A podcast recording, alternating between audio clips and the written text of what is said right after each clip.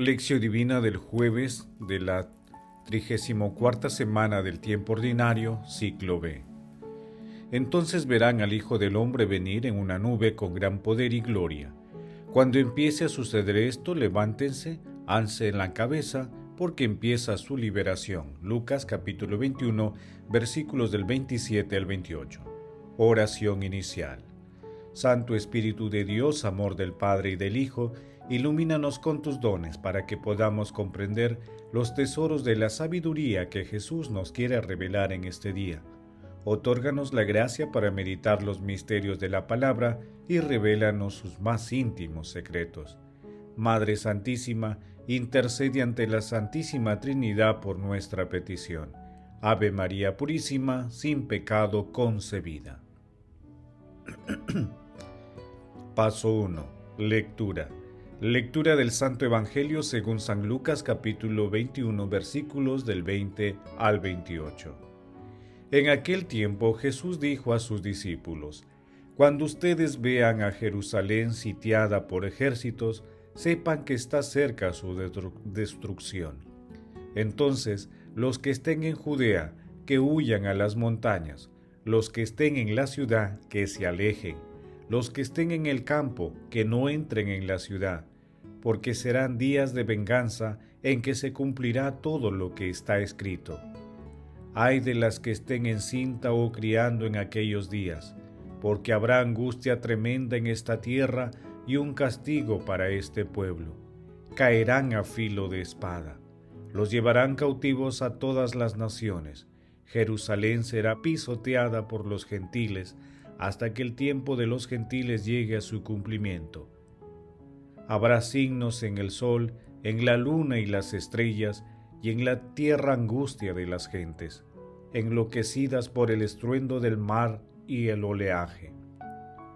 Los hombres quedarán sin aliento por el miedo y la ansiedad ante la expectativa de lo que sobrevendrá al mundo, pues los astros temblarán entonces verán al Hijo del Hombre venir en una nube, con gran poder y gloria. Cuando empiece a suceder esto, levántense, alcen la cabeza, porque empieza su liberación. Palabra del Señor, gloria a ti, Señor Jesús.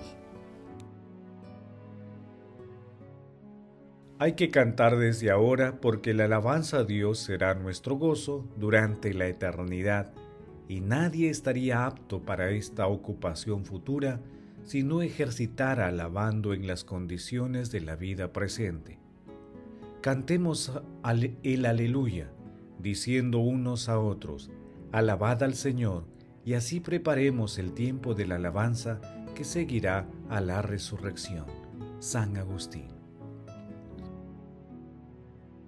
El pasaje evangélico de hoy comprende el segmento denominado la gran tribulación y una parte del texto llamado la parucía, que integran el discurso escatológico de Jesús en el Evangelio de Lucas.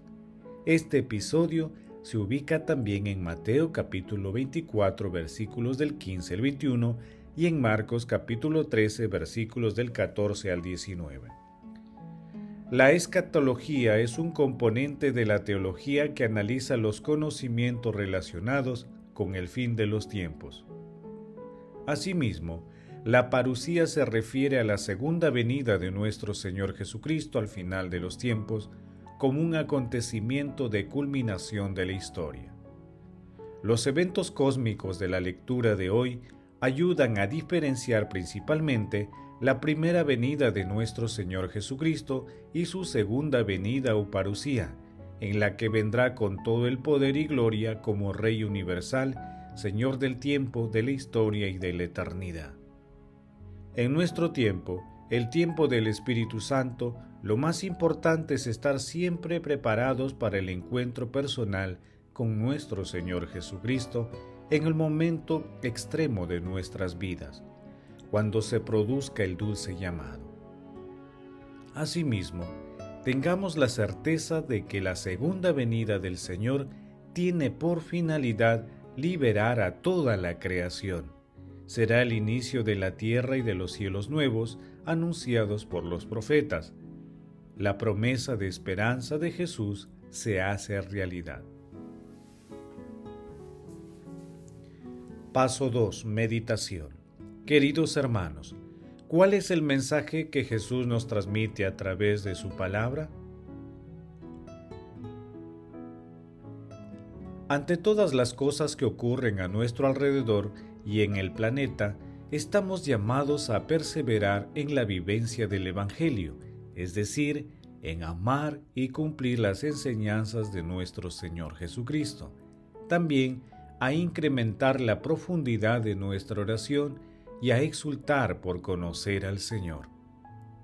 No nos distraigamos y estemos vigilantes, buscando la paz del Señor con la esperanza firme de que llegará el día en que cada uno se presentará ante nuestro Señor Jesucristo.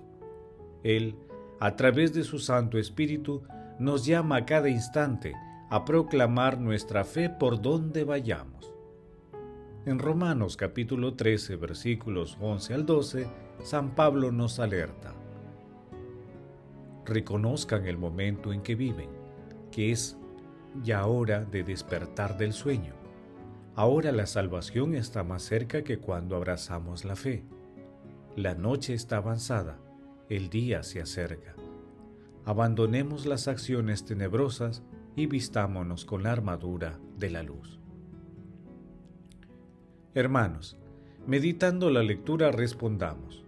Invocamos al Espíritu Santo en nuestras actividades diarias y cuando atravesamos tribulaciones, ¿Testimoniamos con valentía a nuestro Señor Jesucristo?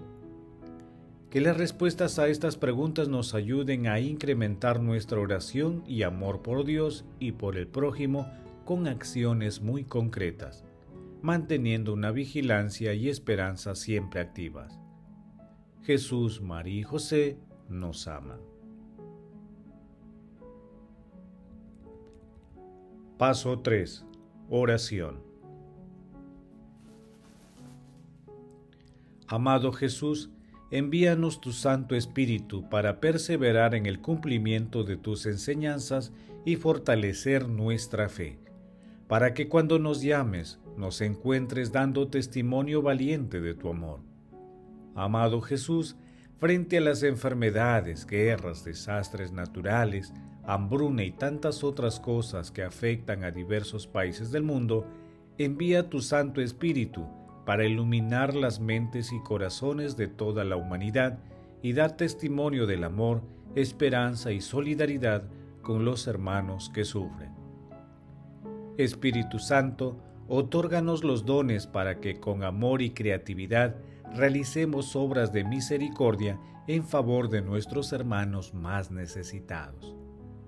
Padre eterno, tú que enviaste a nuestro Señor Jesucristo al mundo para salvar a los pecadores, concede a todos los difuntos el perdón de sus faltas.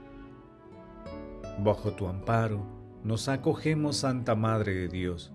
No desprecie las súplicas que te hacemos en nuestras necesidades. Antes bien, líbranos de todo peligro, oh Virgen gloriosa y bendita. Amén.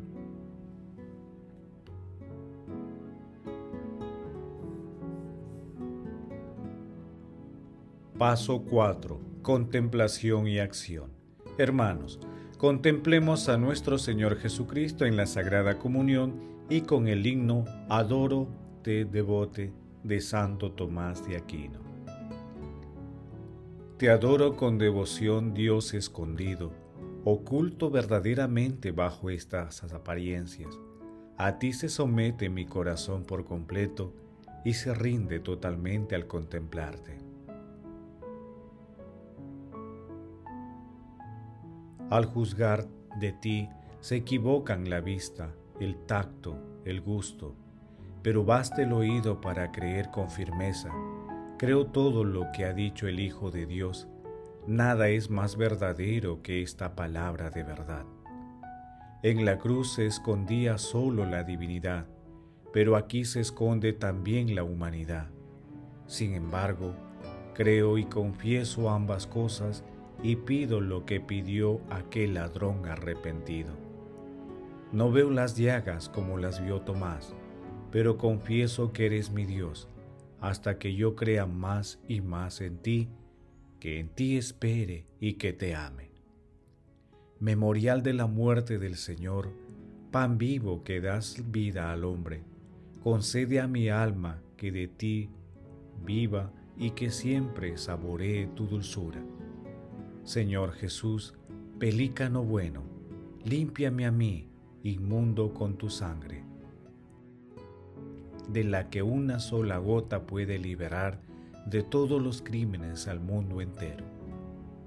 Jesús, a quien ahora veo oculto, te ruego que se cumpla lo que tanto ansío, que al mirar tu rostro cara a cara, sea yo feliz viendo tu gloria.